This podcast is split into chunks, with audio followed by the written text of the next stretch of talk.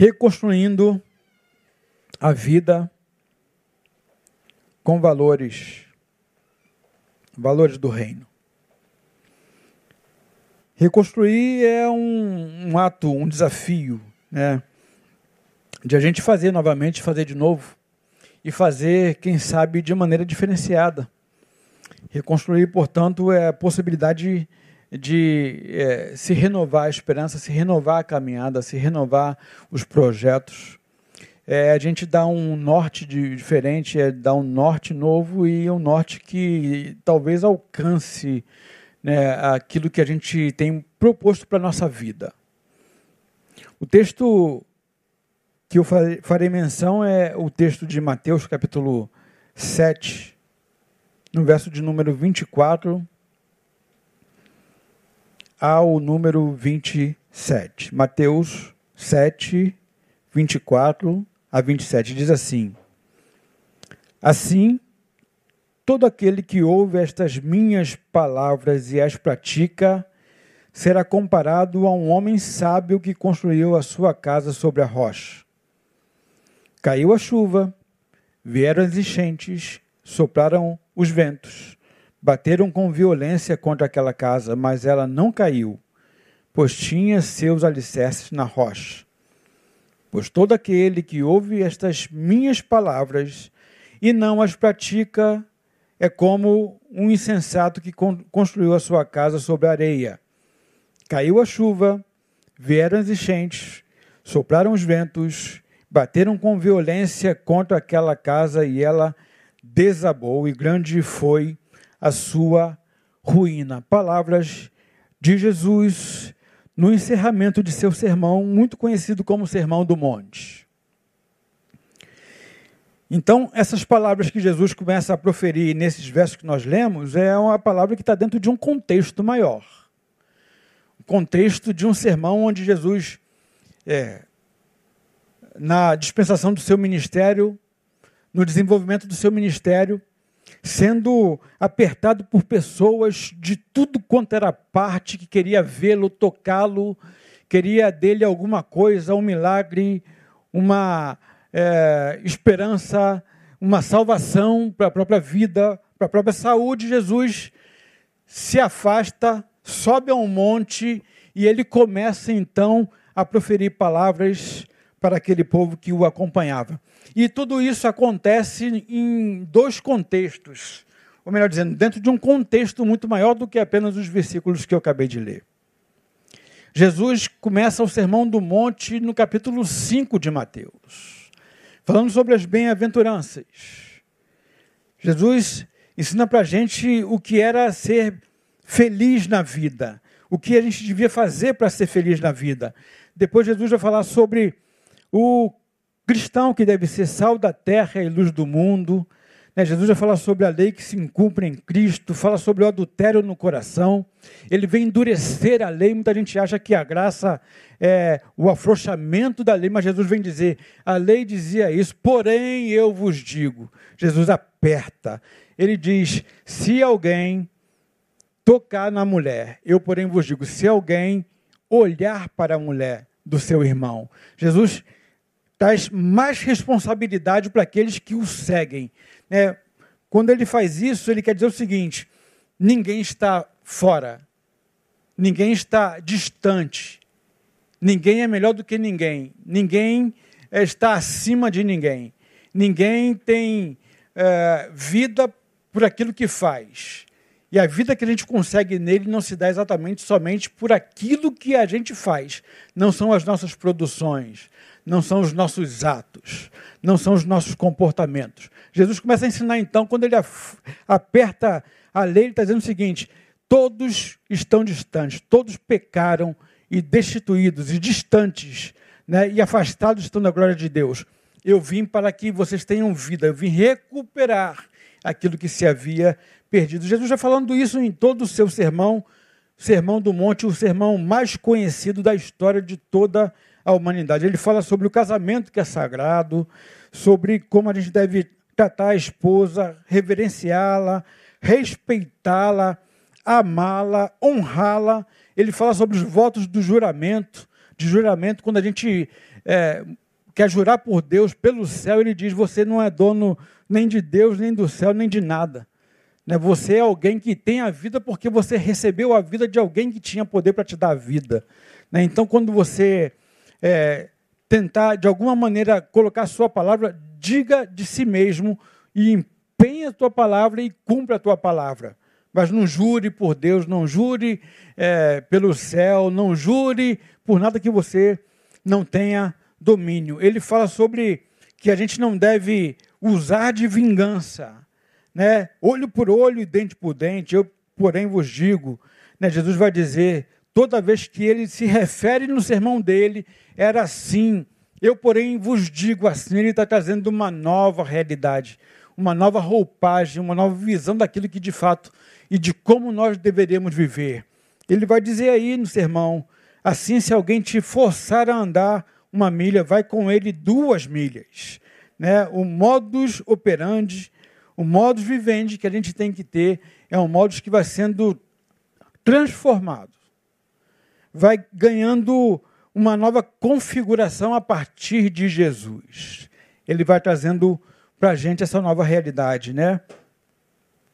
Diz mais que a gente não deve, é, como dizia Ouviste que foi dito: amarás o teu próximo e odiarás o teu inimigo. Ele diz: Eu, porém, vos digo: amai os vossos inimigos e orai por eles. Né, para que, é, quem sabe, talvez, dentro de uma percepção equivocada nossa, aqueles que hoje a gente chama de inimigo e que a gente quer ver, às vezes, derrotado, porque é, é alguém que nos persegue, Jesus está dizendo: se você orar por eles, talvez é, sendo é, para eles exemplo de vida, de postura, né? se você for alguém que, que testemunhe na vida dele, para a vida dele, quem sabe talvez esse que hoje você chama de inimigo possa se tornar um seu amigo e um grande amigo. Jesus está trazendo novas possibilidades para a gente. Ele vai falar no verso de número 6 sobre é, como viver no reino de Deus né, ele vai falar sobre a oração modelo, como a gente deve servir o próximo, como a gente deve servir para que o próximo de fato seja servido e não para que a gente ganhe status, para que a gente ganhe é, outdoor, outdoor para que a gente ganhe brilhos, né?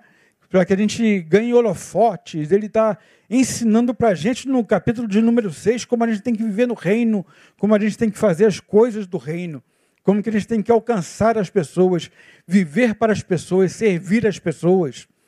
Ele vai falar sobre a oração modelo. Né? É, é interessante aqui, na oração modelo, é, duas coisas se destacam para mim, a meu ver. É exatamente quando ele diz: perdoai assim como você perdoa. Eu queria perguntar para você que tem, me acompanhando. Quando Jesus diz isso, para que Deus perdoe a nós, eu e você, assim como a gente perdoa aqueles que nos devem ou que nos ofende, a pergunta que eu faço é, é dentro dessa perspectiva, é, Deus vai perdoar você?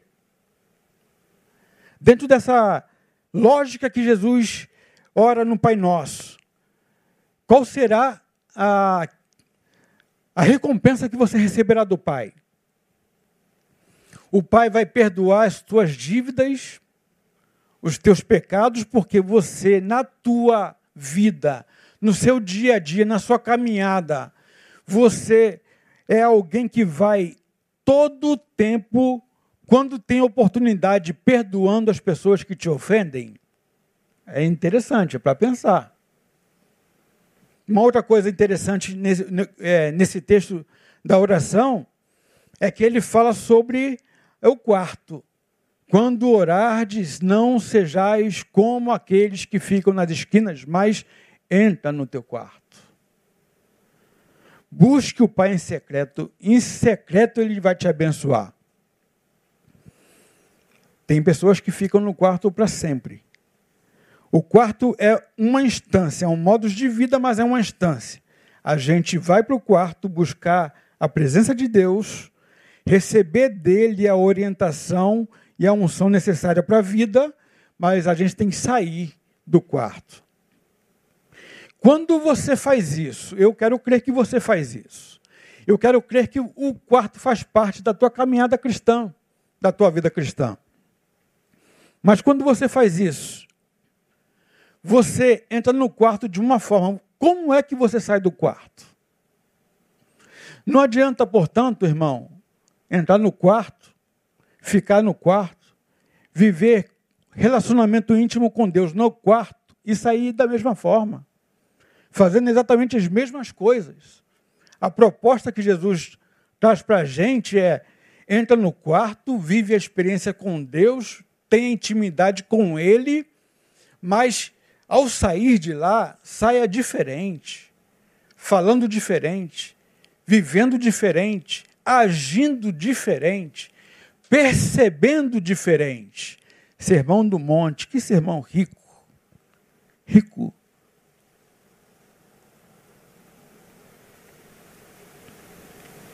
Ele vai falar mais sobre um corpo iluminado, né? Os olhos são a, a, lâmpada do corpo, portanto, os teus olhos forem bons, teu corpo será pleno. Porém, se os teus olhos forem maus, todo o corpo estará em absoluta escuridão. Ele fala mais sobre descansar na providência divina, né? que Deus é aquele que cuida das aves, cuida dos lírios dos campos, e ele vai dizer para a gente, trazendo a memória, se ele cuida da, das aves do céu, dos lírios dos campos, e é, você que é a coroa da criação, será que ele deixaria você largado, abandonado? Não, Deus cuida de você também.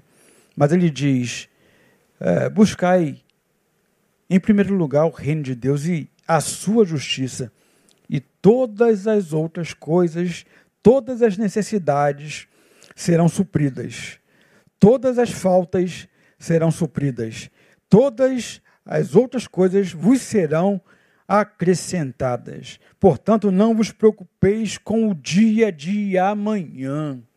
É a ansiedade que toma aí o amanhã. Mas Jesus está ensinando: descansa no Senhor. E aí chega no 7, ele vai dizer: Não julgueis para que não sejais julgados ele vai dizer: hipócrita, tira primeiro, quando você julga, você esquece de olhar para si mesmo.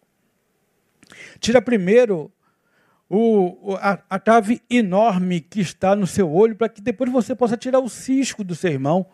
Quando ele diz trave e cisco, ele está fazendo menção que muitas vezes a gente consegue enxergar o cisco, que é alguma coisinha, uma poeirinha no olho do irmão, porque a gente acha que o irmão é devedor, porque o irmão é menor, porque o irmão, o irmão, o irmão é culpado, o irmão é pecador, e a gente não consegue perceber o tipo de vida que a gente está vivendo, tipo de ações, de atos que a gente está cometendo, e a gente não enxerga a trave que está no nosso olho. Jesus está dizendo para a gente que a gente tem que ter cuidado com as nossas avaliações equivocadas, porque as nossas avaliações são sempre avaliações que estão num patamar limitado de tempo e de momento. E aí, Jesus vai falar sobre a perseverança na oração, Jesus fala sobre os dois únicos caminhos, ele fala sobre é, aquele que serve a Deus, né, e nem todo aquele que diz servir é o que serve e o que diz servir, nem todo aquele que diz a mim, Senhor, Senhor, entrará no reino dos céus, mas somente o que faz a vontade de meu Pai que está nos céus.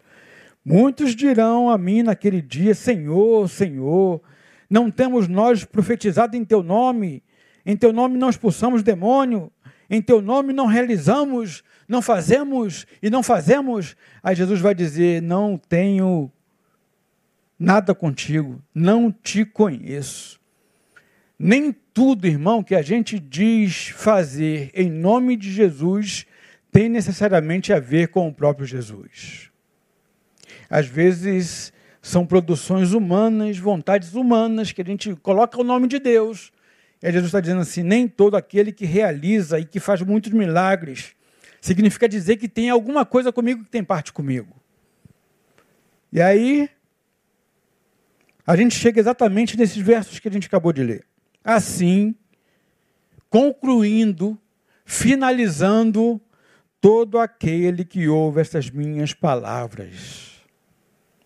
Jesus, portanto, dentro do Sermão do Monte, e eu convoco, convido, desafio você a, tendo uma Bíblia, mesmo que seja é, um aplicativo, que você leia com cuidado o Sermão do Monte, que começa no capítulo 5 de Mateus.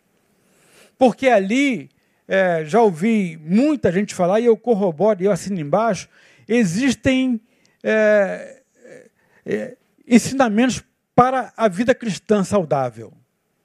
Tudo que você precisa para a sua vida, para que você tenha uma vida é, diferente, uma vida equilibrada, uma vida saudável, você encontra no Sermão do Monte. Tudo isso que eu fui citando para você apenas, leia com cuidado, leia com carinho você vai se aprofundar. E quem sabe você vai criar em você estrutura diferenciada. E aí Jesus está dizendo o seguinte: pois aqueles que ouvem as minhas palavras e as praticam. Jesus está fazendo menção de dois tipos de pessoas que ouvem a palavra. Dois tipos de pessoas que estão sendo alcançados por essa palavra dois tipos de pessoas que a gente pode é, diferenciá-los aqui. Existem semelhanças esses dois tipos de pessoas e existem é, diferenças entre esses dois tipos de pessoas. Eu não sei exatamente como é ou onde é que você se situa. Porque qual é a semelhança que existe entre um e outro? A gente percebe nos versículos seguintes. Ele diz o seguinte: existem aqueles que ouvem as palavras e pratica, e existem aqueles que ouvem a palavra e não pratica. Existem aqueles que ouvem e aqueles que, eh, que, que ouvem. Os que ouvem e os que ouvem. Você está me ouvindo? Agora, o que vai diferenciar você do sábio e do insensato não é apenas que você está me ouvindo. O que Jesus ensina para a gente é a prática daquilo que se ouve. O que Jesus desafia a mim e a você, portanto, não é só ler o texto, não é só ouvir uma boa palavra, não é só é, viver a comunhão, não é só estar em reuniões, mas é praticar, é tornar verdade em você, uma verdade que foi explicitada, que foi explicada, que foi ensinada por qualquer outra pessoa.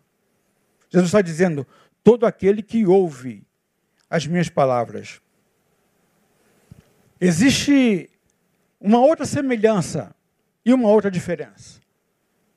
A semelhança e a diferença que existe no sábio e no insensato é que em ambas as vidas, em ambas as circunstâncias da vida que cada um estava, tanto o sábio quanto o insensato, a tempestade chegou.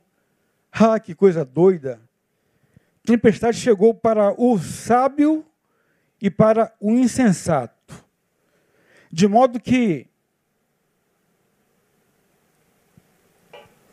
o que isto ensina para nós, irmãos, é que tempestade faz parte da existência da vida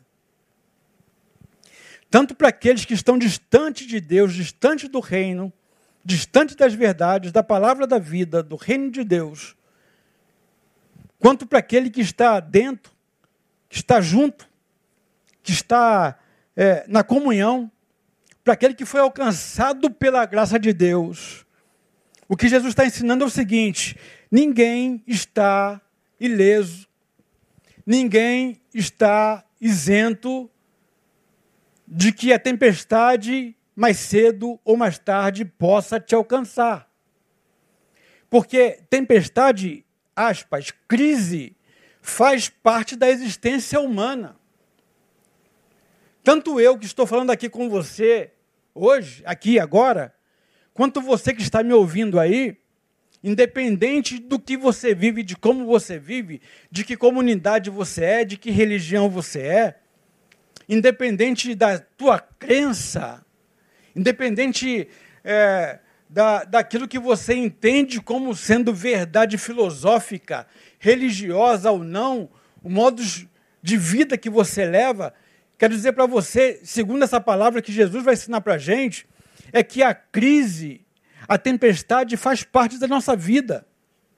E ela vai alcançar a gente se não, um dia não alcançou.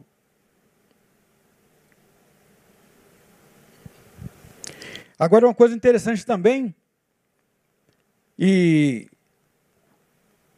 diferente dos dois, do, do, do, do sábio e do insensato, é a consequência de tudo isso.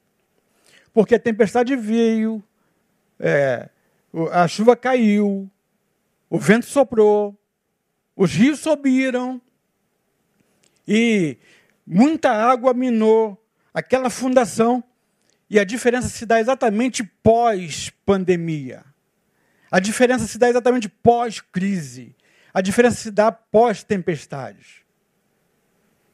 Porque no momento da calamidade, todo mundo está no mesmo barco, tudo é igual. Não há diferença de um e do outro, todo mundo está vivendo a mesma coisa. A pandemia assolou o mundo inteiro, mas a diferença se dará exatamente naquilo que ficará de pé pós-pandemia, pós-crise, pós-tempestade que se vive. Porque o que eu entendo é que o, aquilo que a gente vive como crise, como tempestade, como pandemia, seja lá o que for que assola a tua vida, ela tem poder de revelar exatamente o que é que a gente tem como conteúdo dentro de nós.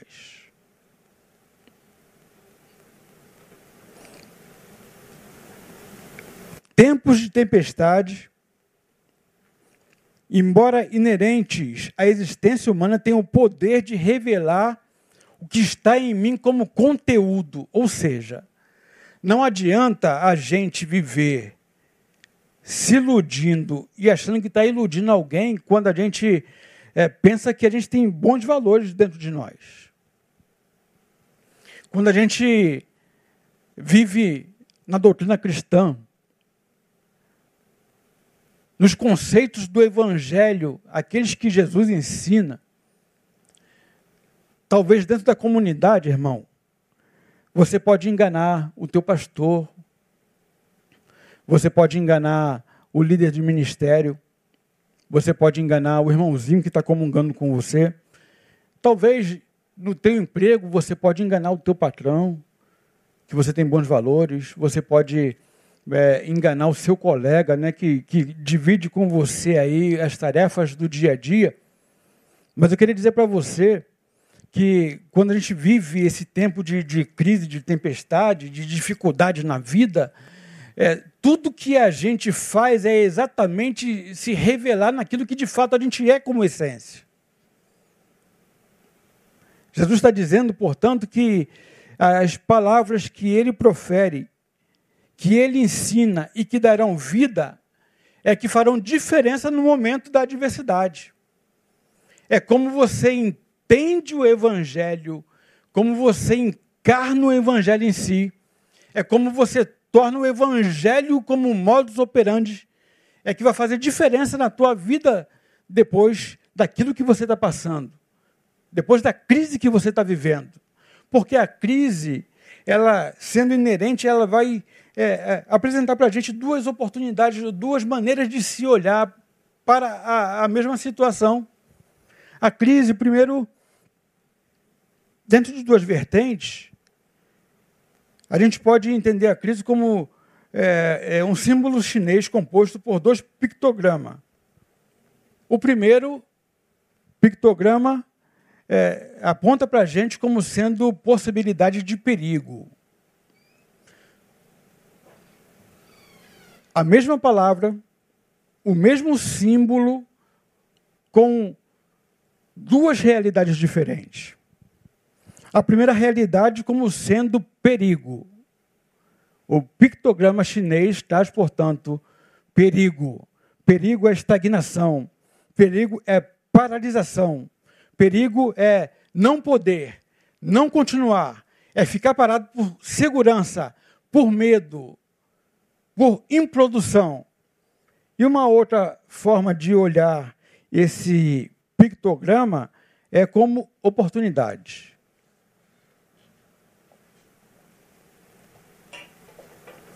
A oportunidade é o que faz despertar em nós as possibilidades. A oportunidade é que vai apresentar para mim novos caminhos. A oportunidade é que vai é, me credenciar e me capacitar para fazer diferente do que eu fiz até aqui.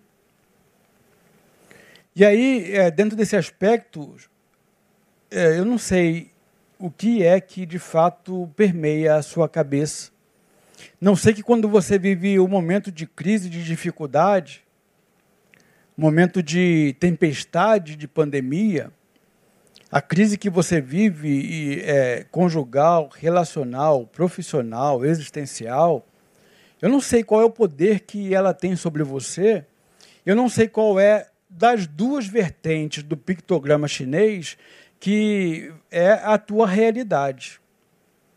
Quando você olha para a sua vida, você é, olha para a sua vida, você percebe alguém que, em meio às dificuldades, consegue perceber possibilidades novas, ou você, em meio às dificuldades, só vê é, como se fosse é, um buraco sem fundo, uma caverna que não tem saída. É exatamente é, é pela essência que você tem. A crise revela, portanto, para mim e para você, a capacidade que a gente tem ou de ficar estagnado ou de a gente encontrar novos caminhos. Porque a crise revela quem a gente é. A crise também aponta para a gente como a crisálida. A crisálida é o processo natural que a lagarta vive na, tua, na, na, na, naquele existência da natureza, né, naquele, naquele, naquela instância da natureza. A lagarta é um, um inseto, um ser criado né, que para muita gente é repugnante, é, é, asqueroso, a gente não quer estar perto, a gente não quer tocar, a gente, é, aquilo ali para a gente é como se fosse desprezável, desprezível mesmo, dentro de um contexto da natureza, não, não faz o menor sentido ter a lagarta. Mas a lagarta ensina para a gente que é, alguns processos dos quais ela faz parte, do que, dos quais ela vive, que se chama de crisálida, é, ela aponta para a gente que nem sempre aquilo que muito feio é, para sempre continua sendo muito feio.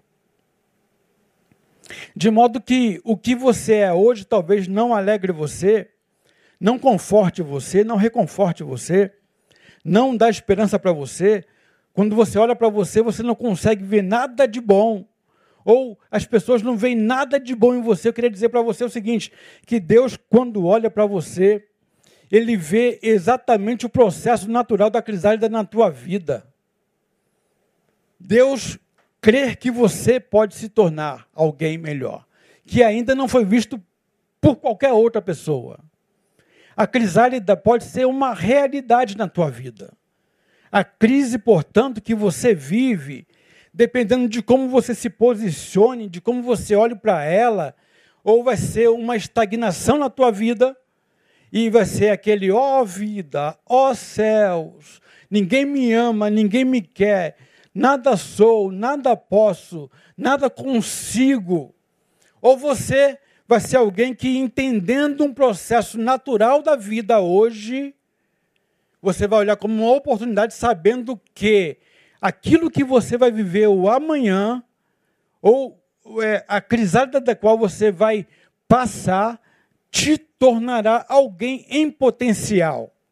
Portanto, a capacidade de alguém que é tomado pela palavra de Jesus no Sermão do Monte produz em nós pessoas que não se prendem apenas às circunstâncias atuais não é aquilo que hoje parece ser, mas é aquilo que se tornará nele.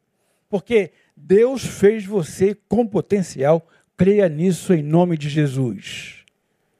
Deus fez você com potencial. Você não tem só coisa ruim, você não tem só defeito, você tem coisas boas também.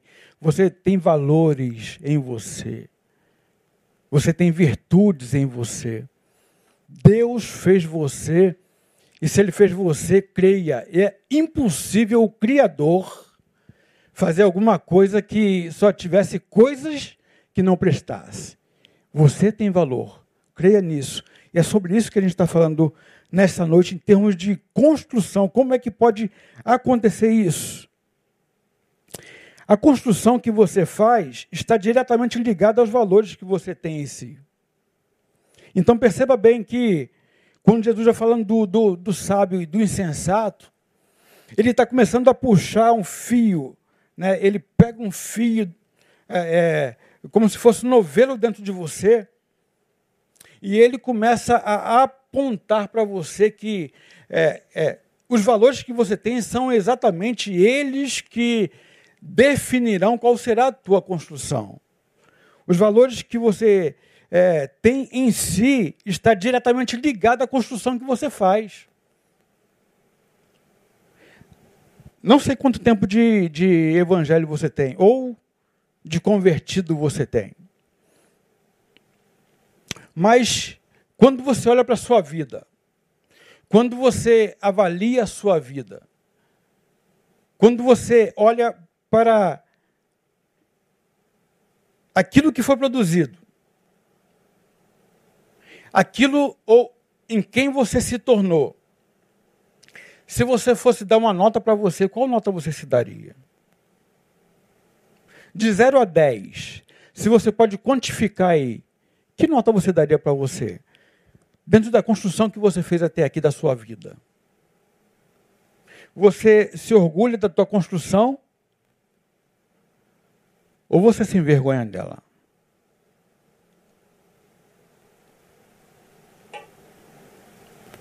Comenta aí no comentário. Se você está acompanhando a gente, comenta aí. Eu me orgulho, me orgulho, me orgulho. Hashtag me orgulho. Se você se envergonha, diga aí, hashtag me envergonho. Valores são características e comportamentos que motivam e guiam as nossas decisões. Veja, primeiro a gente disse, a construção que você faz toda construção, toda produção que você faz está diretamente ligada aos valores que você tem em si hoje. É o que você é, valoriza, é o que você valora. Qual é o valor que você tem? Agora, os valores, esses valores, são características e comportamentos que motivam e guiam as tuas decisões de modo que você muitas vezes pode, possa ser que entre num ciclo vicioso, fazendo sempre as mesmas coisas, porque essas é, mesmas coisas que você faz estão diretamente ligadas aos valores que você tem, porque elas definem o teu comportamento. E você entra nesse ciclo. E você faz a mesma coisa sempre e muitas vezes esperando resultado diferente. Você faz uma coisa há anos que nunca deu certo.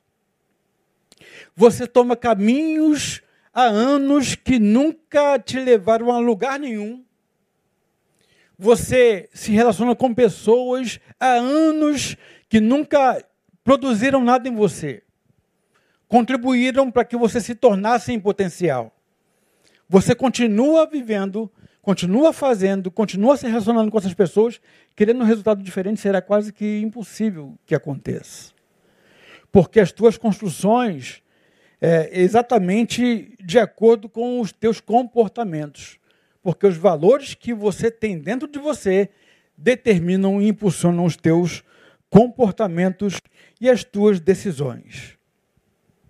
Agora, valores do reino é uma nova consciência que o indivíduo passa a ter quando se encontra com Jesus. Por isso que Jesus dizia, começa dizendo assim no Sermão do Monte, em, em muitos lugares, em muitas partes, quando ele vai ensinando, ele diz: Era assim que estava escrito, eu, porém, vos digo. Jesus vai trazer uma nova para nós.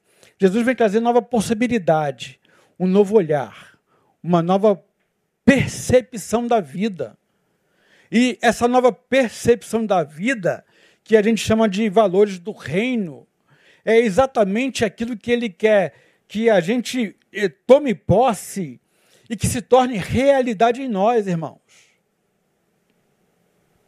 Perceba que quando Jesus diz é, todo aquele, pois, que ouve as minhas palavras e não pratica, ele está dizendo, continua vivendo nos valores anteriores. A proposta que Jesus traz para nós como um desafio, embora é quando a gente se sente, se percebe no desafio, é titubear, é se sentir inseguro, porque a gente é, consegue viver bem, com segurança, exatamente na rotina que a gente produziu. A gente vive insegurança na nossa zona de conforto. Jesus está dizendo para você o seguinte: eu trago desafios para você, mas saiba, eu estou junto. Eu caminho junto. Eu estou ao lado do paráclito de Deus para ensinar, para redaguir, para exortar, para apontar o caminho, para ensinar, para enxugar as lágrimas, para consolar, para fortalecer. O que Jesus tem para nós como proposta é que a gente abandone os valores anteriores que não produziam vida. Valores anteriores dos quais as crises que nos pegaram, nos alcançaram, a maioria delas nos abateram, porque os valores que a gente tinha em nós não foram suficientes para nos fazer permanecer, estar de pé. O que Jesus está querendo dizer, portanto, é o seguinte: valores do reino é uma nova consciência é um no, uma nova percepção, é um novo entendimento da vida que o indivíduo passa a ter quando se encontra com Jesus. Isso é evangelho. O encontro com Jesus, o encontro com a luz, é exatamente a proposta que Jesus traz para a gente: é o encontro com a luz. Quem está em Cristo, nova criatura é. As coisas velhas passaram, tudo se fez novo. E aí, mais uma pergunta para você. Quando você olha para você, você se entende como uma nova criatura ou você se entende sendo velho de guerra, tempo de igreja, 50 anos, há 5 anos, não importa, mas você não consegue viver novidade de vida porque dentro de você só é, o que define a sua caminhada e comportamento é o velho homem. Será que você se encontrou com Jesus? Ou se encontrou com a religião? Você se encontrou com Jesus ou com a denominação? O que ao longo da sua caminhada, que você chama de cristã, você consegue perceber a mudança que aconteceu? Nova criatura é quem está em Cristo Jesus, porque a luz me revela, a luz me mostra quem sou, e a luz é, diz exatamente como eu devo caminhar daqui por diante, como eu devo tratar o meu irmão, como eu devo me relacionar, como eu devo viver. E aí, quando eu devo, como eu devo me ver e ver o meu irmão, determina exatamente os relacionamentos que eu vou estabelecendo na minha vida, na minha caminhada. Sermão da, do Monte, portanto, são os valores da vida cristã. É preciso ter valores saudáveis para ter uma vida saudável impossível a gente viver, é impossível eu viver, é impossível você viver uma vida saudável se você não modificar os teus valores. Se você não deixar que Jesus imprima em você essa nova realidade do Evangelho. É preciso ter valores saudáveis para ter uma vida saudável.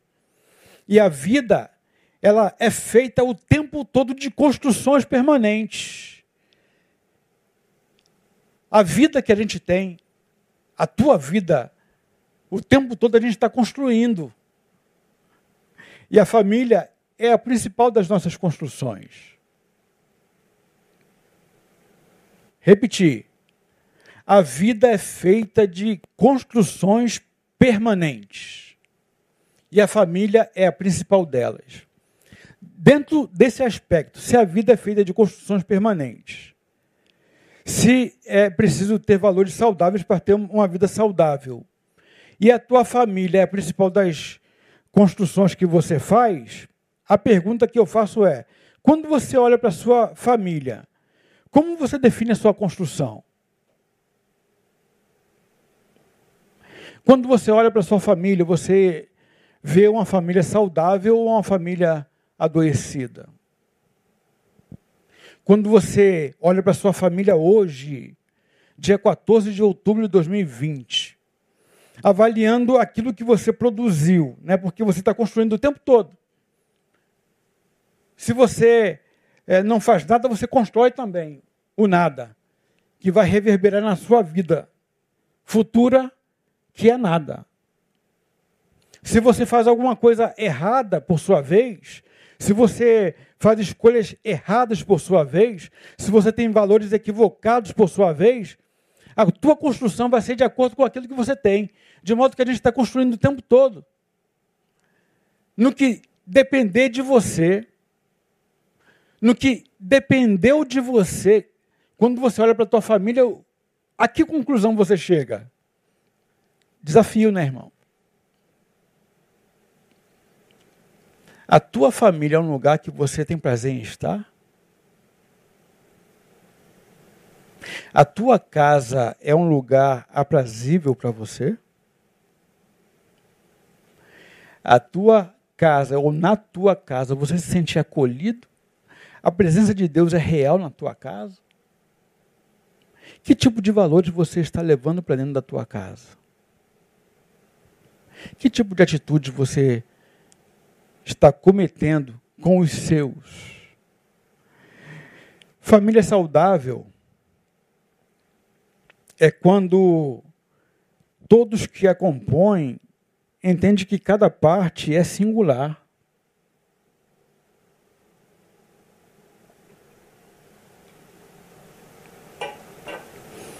Porque cada indivíduo, cada pessoa, cada ser, em si mesmo, nas suas complexidades, é um mundo. E aí, é, se você é casado com a sua esposa e não tem filho, só vivem vocês dois, são dois mundos representados. Se você é casado e tem um filho, são três mundos. Se você é casado tem é, dois filhos, três filhos, quatro filhos, cada pessoa dentro dessa é, horda, dentro dessa, dessa instituição que a gente chama de família, é um mundo à parte, é um mundo singular, é um mundo único, é um mundo complexo. De modo que o desafio de viver em família é exatamente a gente entender a complexidade de cada um, entender a singularidade de cada um, e dentro dessa é, desse aspecto, respeitar cada um no seu mundo e suas necessidades. A gente não casa para ter as nossas necessidades supridas tão somente. A gente casa para também suprir a necessidade de quem a gente ama. O teu filho, a tua filha, não existe apenas para que você se sinta realizado como pessoa. Você não teve filho apenas para isso, para cumprir um ato social, para que todos pudessem ver, olha, meu filho, né, para todo mundo ver, para todo mundo é, admirar você, para todo mundo paparicar, não. Aí ele terá necessidades, necessidades desde o ventre até a tenridade.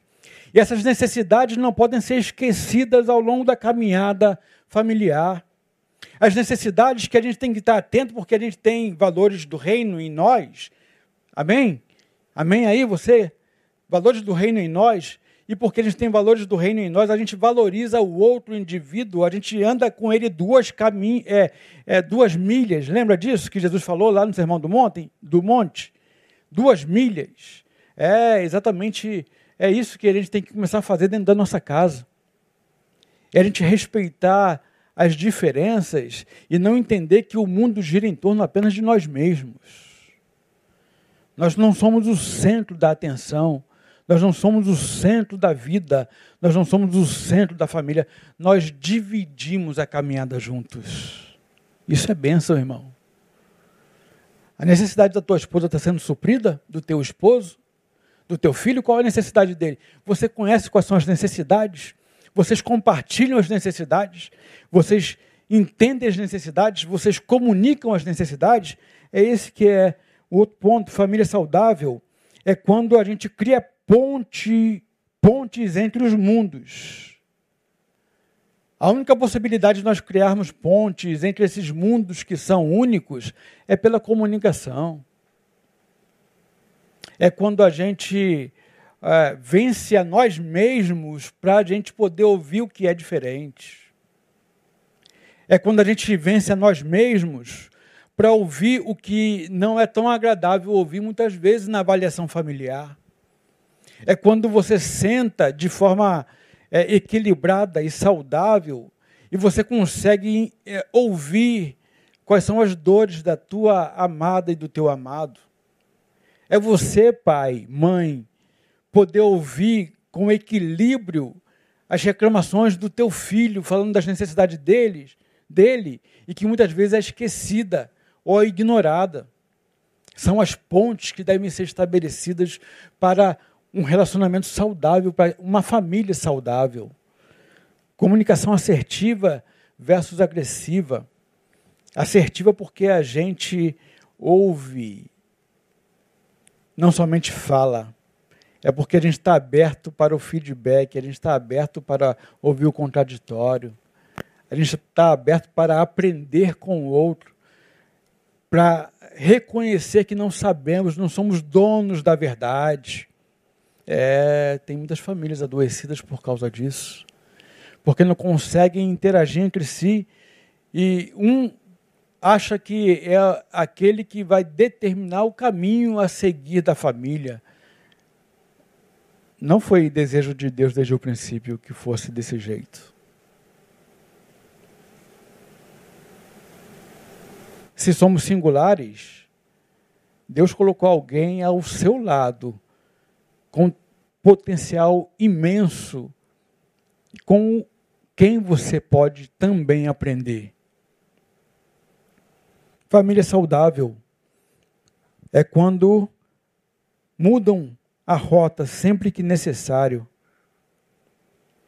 É quando a comunicação foi estabelecida, agora todos assentados à roda, avaliando as relações ali estabelecidas, existentes, encontram percalços nessa relação e juntos buscam uma nova rota, um novo sentido, uma nova rotina. Porque a família saudável é a família que flexível consegue fazer a leitura correta do tempo que vive do momento que vive, das necessidades que se tem e que vão se modificando todo o tempo, de modo que os acordos que a gente faz, eles têm que ser o tempo todo renovados, porque, sabe por quê? Sabe por quê, irmão? Sabe por quê, irmã? Porque a gente muda o tempo todo. A gente, eu, eu, você, muda o tempo todo. Os nossos gostos, as nossas percepções os nossos entendimentos da vida vão se modificando. E quando isso acontece comigo, por que não acontece com a minha esposa, com as minhas filhas? Por que não acontece na tua casa? Claro que acontece. Então, a necessidade é, é ter a capacidade madura de sentar e entender onde foi que tudo aconteceu de ruim. E aí é o que Jesus vai dizer lá em Apocalipse 2,5 terminando a minha fala, lembra-te de onde caístes.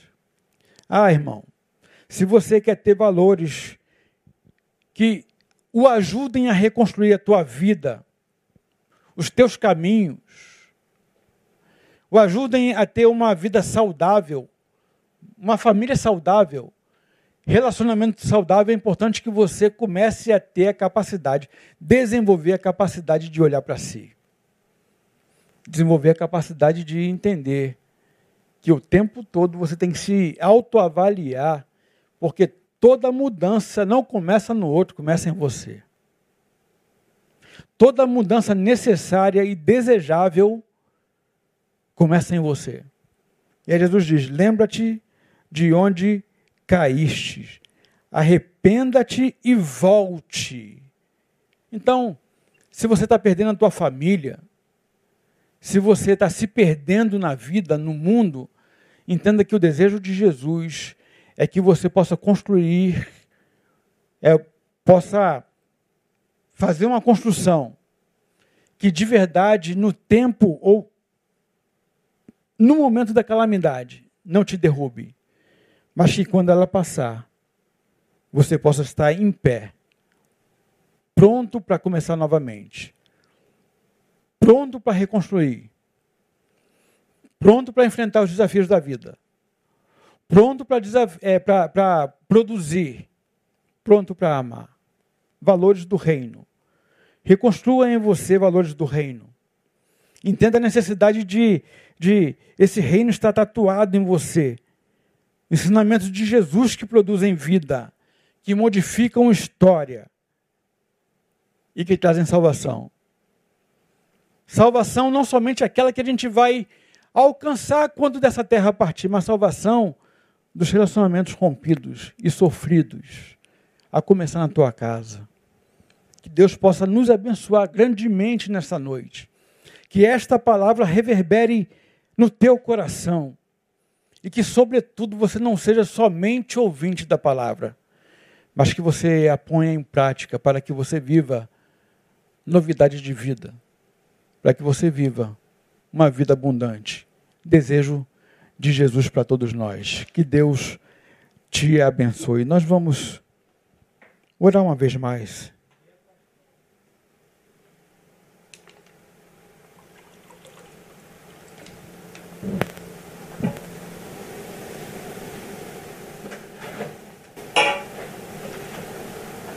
Pedindo a bênção sobre a nossa vida.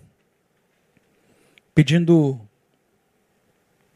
a força do Senhor em nós reconhecendo que muitas vezes a gente não faz as melhores das opções na vida.